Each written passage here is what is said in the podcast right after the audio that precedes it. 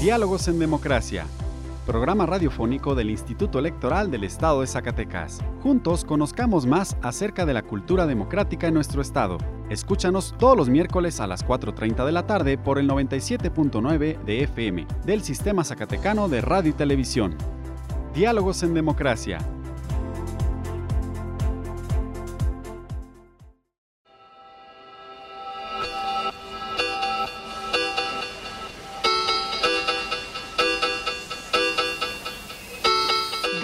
En Democracia.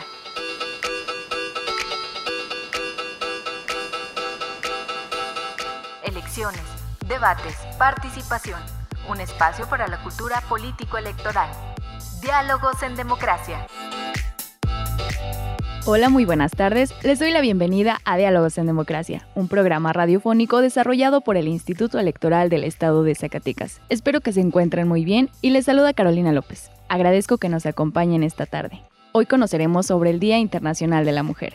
Para esto invitamos a la doctora Alicia Villaneda González, directora ejecutiva de paridad entre los géneros del Instituto Electoral del Estado de Zacatecas.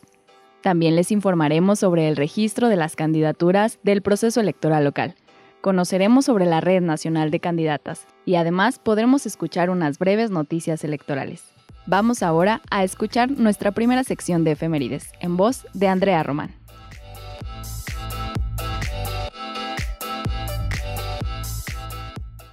Diálogos en Democracia. Esta semana en la historia. Efemérides.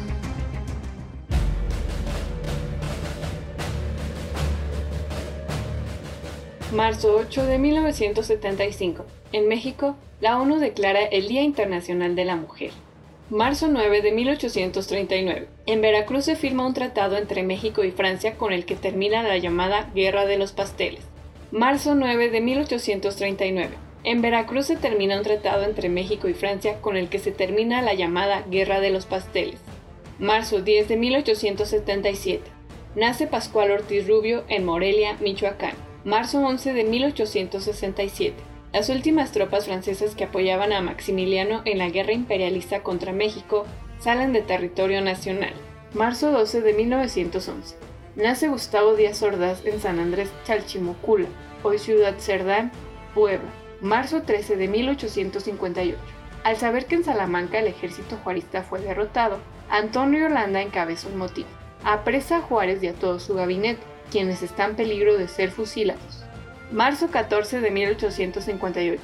Benito Juárez, prisionero en Guadalajara por Antonio Landa, salva la vida por la elocuencia de Guillermo Prieto. Diálogos en Democracia. El pasado lunes 8 de marzo se conmemoró el Día Internacional de la Mujer. Ahora vamos a nuestra sección de entrevista para platicar del tema con nuestra invitada, la doctora Alicia Villaneda.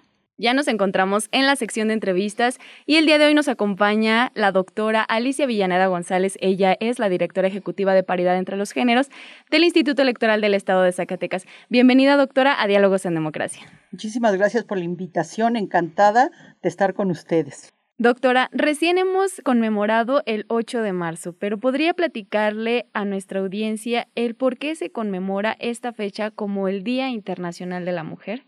Sí, cómo no. El 8 de marzo, en realidad, rememoramos, conmemoramos eh, una tragedia, es decir, nos acordamos de que eh, durante los últimos años del siglo XIX y los primeros del siglo XX, la lucha de las mujeres obreras sufrió varias eh, situaciones trágicas y en aras de no olvidar la lucha sindicalista de las mujeres obreras en una lucha por alcanzar derechos de orden laboral, erradicar las diferencias tan grandes, tan marcadas que había entre, digamos, la clase poseedora de los bienes y la clase trabajadora, las mujeres, las primeras sindicalistas, ¿ah? eh, hicieron posible que eh, se avanzara en algunos logros de reivindicación de derechos laborales. Entonces, el 8 de marzo responde a una lucha sindicalista de fines del siglo XIX y principios del XX. Después, tiempo después, eh, digamos, el bloque de mujeres activistas de corte socialista eh, instauraron el 8 de marzo para no olvidar aquellas mujeres que fueron masacradas tanto en Nueva York como en Chicago y año con año recordaban esos, esas luchas. Fue hasta 1975 cuando la ONU, eh, digamos, fija el 8 de marzo como el Día Internacional de la Mujer. Ya no sería solo el Día de la Mujer Obrera, sino en general el Día Internacional de la Mujer. Y hay que recordar también que fue en México, en 1974, cuando se instaura el Año Internacional de la Mujer. A partir de ahí, año con año, el 8 de marzo, conmemoramos, recordamos la lucha, el activismo de las mujeres que han logrado abrir, digamos, la brecha, abrir el surco, el surco para que eh, los derechos político-electorales, los derechos laborales, los derechos a la educación, los derechos al trabajo, a la salud, etcétera, sean cada vez más una realidad. Bien, doctora, y a partir de esa fecha, ¿cómo ha evolucionado el papel, el papel de las mujeres en la sociedad? Bueno, yo eh, recordaría pues que, eh, digamos, la lucha comenzó en dos, eh, digamos, frentes o dos grupos diferenciados. Las llamadas sufragistas, que es un feminismo, vamos a llamarlo así, liberal, propugnaba, luchaba por lograr derechos político-electorales. En ese sentido, el camino, la ruta, ha ido avanzando eh, sistemática y progresivamente de tal modo que ya en el siglo XXI que vivimos, los eh, logros son bien evidentes, ¿verdad? En México ya vivimos en el esquema de paridad en todo, es decir, hay un principio constitucional donde la presencia de las mujeres es ya una realidad para que nos integremos de manera igualitaria. Entonces, esa, digamos, ese camino podríamos llamarlo como el de la igualdad formal en las leyes y eh, se está tratando de hacer realidad en el orden de los derechos políticos y electorales.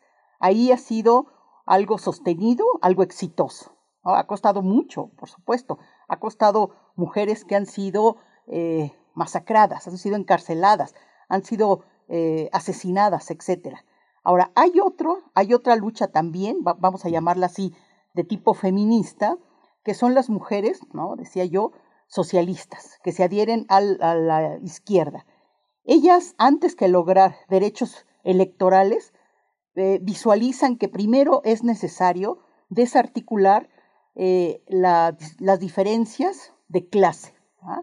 Es decir, para las mujeres socialistas de izquierda, primero se tiene que hacer un cambio estructural, se tiene que erradicar el reparto tan injusto e inequitativo de los bienes, porque si existen esas diferencias de, acceso muy diferente al desarrollo, al desarrollo económico, al desarrollo, de, este, al acceso a salud, etcétera, pues eh, la igualdad que nosotras llamamos sustantiva no se va a lograr. Mientras no se hagan cambios estructurales en el orden económico, la igualdad sustantiva, la igualdad que da resultados, eh, pues todavía está pendiente. Entonces es ahí, en, esos, en esa lucha, en la lucha que trata de desmontar un sistema, sistema capitalista, el sistema liberal, todavía eh, tenemos muchísimo trabajo. Eh, tenemos que lograr que todas las mujeres de distintas clases sociales tengan igualdad de condiciones para una, una vida armónica, una, una, vida satisfactoria y una vida donde mínimamente podamos tener, eh, digamos, satisfactores que garanticen la vida. Doctora, y ya en el contexto local, ¿cómo se encuentra Zacatecas dentro de los logros y las oportunidades que han tenido las mujeres? Bueno, eh, Zacatecas, como sabemos, es la entidad punta o vanguardia en lo que hace al logro de los derechos político-electorales de las mujeres mexicanas. Estamos, eso está reconocido. Reconocido porque, pues siempre lo reitero, porque hemos este, logrado en ese sentido premios y reconocimientos. Por ejemplo, el año pasado obtuvimos el primer lugar en algo que mide y que se llama Índice de Participación Política de las Mujeres en el ámbito local. Es decir, eh, es un indicador que consta de 48 subindicadores y eh, eso indica que efectivamente en Zacatecas, en cuanto a eh, los derechos político-electorales, sí somos vanguardia. Eso importa mucho, son logros y es muy positivo. Ahora, hay otro aspecto que, vamos a decirlo así, tenemos que atender, ¿no? Que, como hoy se dice, es un área de oportunidad y esta tiene que ver con incluir a las mujeres de los ámbitos rurales, a las mujeres que viven en la ruralidad, en estos eh, logros en cuanto al ejercicio real de la plena ciudadanía y del acceso de las mujeres a los cargos de toma de decisiones. Porque es en, es en el ámbito rural, donde viven la mayoría de las mujeres zacatecanas, donde la tradición conservadora, arraigada en modos de vida que ya no son funcionales y por tanto son anacrónicos, donde se siguen excluyendo a las mujeres de un verdadero ejercicio de autonomía, de ciudadanía y de toma de decisiones en el ámbito público. Entonces, eh, a, pesar de que somos un Estado que eh, señero, de vanguardia, yo creo que esto, este tema de eh, ampliar la masa crítica de mujeres con autonomía para ejercer una verdadera ciudadanía plena desde la decisión consciente y razonada, eh, tenemos que incluir a la mayoría de las mujeres que habitan en comunidades rurales, porque ahí es el reto, pues, que se nos presenta como importante. Y dentro de la dirección de paridad entre los géneros que usted encabeza, ¿cuál es la estrategia que siguen para lograr incorporar el empoderamiento político de las zacatecanas eh, en, en los ámbitos rurales? Pues desde hace varios años, ocho, diez, ocho, hemos venido recorriendo todos y cada uno de los municipios. Hemos venido formando grupos o colectivos de mujeres que habitan en las comunidades y en, en los y en las cabeceras municipales para informarlas, para mantenerlas vinculadas, para eh, que tomemos conjuntamente conciencia de lo que implica la inclusión de las mujeres en la toma de decisiones. ¿ah? Porque esto ha venido eh, dándose de manera paralela a los logros, primero de las cuotas de género y hoy de la paridad. Es decir, eh, actualmente tenemos, tenemos el contexto de la paridad, todos los cargos de elección popular, todos ellos, el 50% corresponden a mujeres. Y si las mujeres, la mayoría de las mujeres habitan en los ámbitos rurales, quiere decir que las mujeres de los ámbitos rurales serán incluidas en las candidaturas, ¿verdad? Y en los nombramientos, por cierto, ya, porque la paridad en todo incluye también a los colectivos que son este, designados mediante nombramiento. En ese sentido, eh, digo, año con año, eh, hacemos ese, este recorrido por algunos municipios. Algunos, eh, un año vamos a, algún tipo de municipios, al siguiente elegimos otros que, pensamos que requieren reforzar cierto conocimiento y demás, para eh, sensibilizarnos, para lograr, pues, que cada vez más mujeres de la ruralidad, ruralidad tomen conciencia de que es absolutamente necesaria su presencia, eh, que su voz, sus intereses legítimos tienen que ser tomados en cuenta en donde se toman decisiones, ¿verdad? Las mujeres eh, somos la mayoría poblacional y por lo tanto nuestra voz, nuestros intereses tienen que estar ahí, en cualquier espacio donde se tomen decisiones para eh, lograr el mayor bien social posible. También en ese sentido tenemos tenemos eh, programas ya probados, probados que han obtenido premios internacionales de cómo, cómo eh, capacitamos a mujeres de sectores rurales y cuáles son los logros.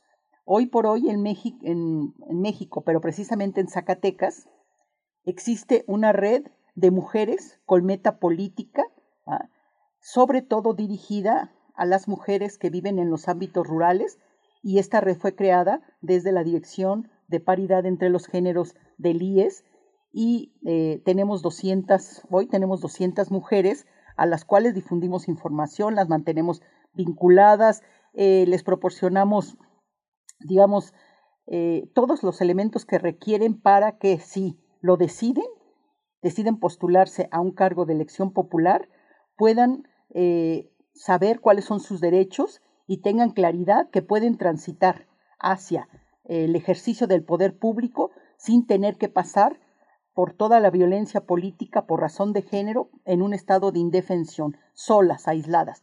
Por eso son necesarias las redes de mujeres con meta política y en Zacatecas tenemos una que es bastante eficiente. Eh, tenemos otra red, otra red que la, hemos, la estamos construyendo conjuntamente con el INE y estaba dirigida solo ya a las mujeres candidatas. Son red de mujeres candidatas a cargos de elección popular en este proceso 2020-21 y estamos trabajando en eso. Eh, estamos, eh, diseñamos materiales, se los hacemos llegar. Todo esto tiene que ver para eh, lograr que las mujeres accedan, accedan a, a, los cargos de elección popular y que lo hagan asumiendo pues la autonomía, la autonomía de decisiones, que lo hagan con la conciencia social que se requiere para que logremos conjuntamente, mujeres urbanas y mujeres rurales, eh, crear un Zacatecas justo, armónico, incluyente, donde quepan todas las mujeres, todas las, las que viven en las comunidades más alejadas, así como las que viven en los centros urbanos. Así es, doctora, pues un reconocimiento a la Dirección de Paridad entre los Géneros que usted encabeza por todos estos esfuerzos y trabajos y pues por la capacitación ¿no? que menciona a todas estas mujeres para empoderarlas. También hay que mencionar que bueno, está la página de Facebook, Red de Mujeres Políticas en el Estado de Zacatecas, para quien guste mayor información, seguir esta página para eh, pues que se entere de las actividades. Doctora, ha sido muy valiosa la información que nos ha compartido el día de hoy. ¿Algo más que desee agregar? Pues yo finalmente agregaría a las mujeres que se, eh, se, están registrando como candidatas, es decir, a las mujeres candidatas en este proceso electoral que está corriendo, que sepan que eh, existe ya todo, una urdimbre legal para eh, resguardar, proteger, garantizar el ejercicio de sus derechos político-electorales. Ante cualquier acto de violencia política por razón de género, las mujeres, las candidatas, no están solas o indefensas como, como ocurría antes. Pueden acercarse al Instituto Electoral del Estado de Zacatecas. Hay una unidad de lo contencioso electoral eh, que mm, sustanciará, guiará, orientará el caso cuando sí se, eh, se esté ante un acto o misión de violencia política por razón de género. Yo las invito a, a llegarse la información necesaria para el pleno ejercicio de nuestros derechos político-electorales. Eso sería mi comentario final. Muchísimas gracias, doctora. Ha sido un placer y un gusto tenerla nuevamente aquí en cabina de Diálogos en Democracia. Y pues seguimos, nos vemos a la próxima. Muchas gracias. Gracias, gracias por la invitación, encantada. Diálogos en Democracia. El Instituto Electoral del Estado de Zacatecas te invita a participar como observador u observadora electoral. Quienes tienen la facultad por ley para observar los actos de preparación y desarrollo del proceso electoral. Tienes hasta el 30 de abril del 2021 para acreditarte. Para más información llama al 492-92-20606, extensión 125 y 127. O ingresa a www.ies.rg.mx. Instituto Electoral del Estado de Zacatecas. Diálogos en democracia. Los órganos electorales buscan prevenir la violencia política contra las mujeres. Para esto se ha creado una red de candidatas. Te invito a conocer más en la siguiente cápsula. El Instituto Nacional Electoral, el Instituto Electoral del Estado de Zacatecas y la Asociación Mexicana de Consejeras Estatales, AC, crearon la Red Nacional de Candidatas a un cargo de elección popular en el ámbito estatal. Esta es una red de comunicación entre las candidatas y las instancias que atiendan y sancionan la violencia política contra las mujeres en razón de género. Este programa va dirigido a las candidatas a cargos de gubernatura, ayuntamientos y así como diputaciones por ambos principios que participen en el proceso electoral 2020-2021. La duración de la red será desde las precampañas y hasta la conclusión de las campañas electorales. Cada uno de los soples verificará en el periodo correspondiente. La operatividad de esta red por parte de los soples será estar en contacto con las mujeres que sean postuladas a los distintos cargos de elección popular para brindarles acompañamiento y orientación en los casos de violencia política, generando acciones concretas para erradicarla. Informar a las candidatas en qué consiste la violencia política de género, las instancias en las que se pueden denunciar, así como el vínculo ante cada instituto electoral. Solicitar el consentimiento de las candidatas para que personal de los institutos electorales locales puedan darle seguimiento cada 15 días durante las campañas electorales y en su caso y solo dentro de las facultades del OPLE, podrá orientar a las candidatas a los puestos que ellas consideren que puedan ser constitutivos de violencia política contra la mujer en razón de género y canalizar a la instancia correspondiente para su oportuna atención. La consejera titular de la comisión correspondiente en cada OPLE o bien quien designe la asociación deberán elaborar un reporte quincenal de acuerdo con los formatos propuestos. Dicha información se procederá en conjunto con el Instituto Nacional Electoral para presentarlo posteriormente. Juntos denunciemos la violencia política por razón de género. Inscríbete a la Red Nacional de Candidatas. Diálogos en Democracia. Ahora les invito a escuchar unas breves noticias electorales en voz de Rocío de Lira Zapata. Este miércoles 10 de marzo cierra el plazo para que las y los ciudadanos que radican en el extranjero y desean votar realicen su inscripción a la lista nominal. Si tú tienes familiares o amigos que viven en el extranjero, invítalos a participar. Con su credencial del INE se registran en www.votoextranjero.mx. El Instituto Electoral del Estado de Zacatecas, como parte de la conmemoración del 8 de marzo, Día Internacional de la Mujer, te invita este miércoles 10 de marzo a partir de las 19 horas a observar en nuestro perfil de Facebook el conversatorio sobre el avance de los derechos humanos y políticos de las mujeres en México. El próximo viernes 12 de marzo concluirán los registros de candidaturas a cargos de elección popular dentro de la elección local en Zacatecas. Actualmente las y los capacitadores asistentes electorales se encuentran visitando los domicilios de quienes fueron seleccionados para participar como funcionarios de casilla el domingo 6 de junio. Ellos acuden perfectamente identificados y buscan que ciudadanos como tú sean parte de la elección más grande de México. Si tocan a tu puerta, recíbelos. Recuerda que si perdiste tu credencial, puedes obtener una reimpresión con los mismos datos. Solo se atenderá con cita previa. Tienes hasta el 25 de mayo. Puedes hacer tu cita en la página www.ine.mx. Diálogos en Democracia. Una de las etapas importantes de la preparación de las elecciones es el registro de candidaturas. Te invito a conocer más del tema en la siguiente cápsula informativa. Registro de candidaturas. El registro de candidaturas forma parte de la etapa de preparación de la elección. Es una de las etapas fundamentales del proceso electoral, en la que participan los partidos políticos, coaliciones, aspirantes a candidaturas independientes y los consejos general, distritales y municipales electorales del Instituto Electoral.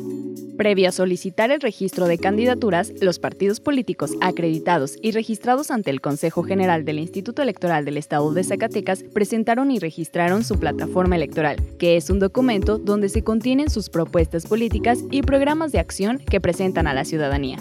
La etapa de registros de candidaturas inició el pasado viernes 26 de febrero y concluirá el próximo viernes 12 de marzo. Durante este periodo de registro se han realizado la inscripción de aspirantes a la gubernatura, diputaciones e integrantes de los ayuntamientos. Dentro de esta etapa se cuentan con elementos que buscan el respeto de los principios de equidad al establecer requisitos de elegibilidad razonables, una revisión justa y transparente de la solicitud, la notificación oportuna de aceptación o rechazo y el derecho a una apelación en caso de ser necesario. El Consejo General del Instituto Electoral del Estado de Zacatecas aprobó los lineamientos para el registro de candidaturas a cargos de elección popular de los partidos políticos y coaliciones, donde se garantiza que se incluya en el registro de candidaturas a personas indígenas, con discapacidad y personas de la diversidad sexual. Estas consideraciones de los lineamientos de registro de candidaturas atiende lo establecido en las disposiciones de la materia, en los instrumentos internacionales y tratados en los que México es parte, a los criterios, tesis de jurisprudencia y tesis relevantes emitidas por los órganos jurisdiccionales, electorales y observando el principio de progresividad a favor de los grupos vulnerables. Durante este periodo de registro se han realizado la inscripción de aspirantes a la gubernatura, diputaciones e integrantes de los ayuntamientos, y al darse la presentación por parte de actores políticos de las solicitudes de registro de candidaturas, inicia la revisión de requisitos por parte de los consejos electorales del Instituto Electoral, según el tipo de elección, con la finalidad de resolver la procedencia o no de las solicitudes de registro de candidaturas para contender por diversos cargos de elección popular. Esta fase, por su propia naturaleza, conlleva la interacción física de una cantidad importante de personas, entre las que se encuentran las y los ciudadanos que buscan ser registrados como candidatas o candidatos, representaciones partidistas, funcionarias y funcionarios electorales del Instituto Electoral. Es por ello que en virtud de la nueva normalidad a la que ahora estamos sujetos, protegiendo el derecho a la salud de todos los involucrados y con el ánimo de brindar la debida capacitación y asesoramiento de esta etapa crucial, se elaboró un operativo de registro de candidaturas a cargos de elección popular con protocolo de seguridad sanitaria. Este viernes 12 de marzo se realizará el cierre de registros. Para conocer más del desarrollo de registro de candidaturas, te invitamos a estar pendiente de nuestras redes sociales. Diálogos en Democracia.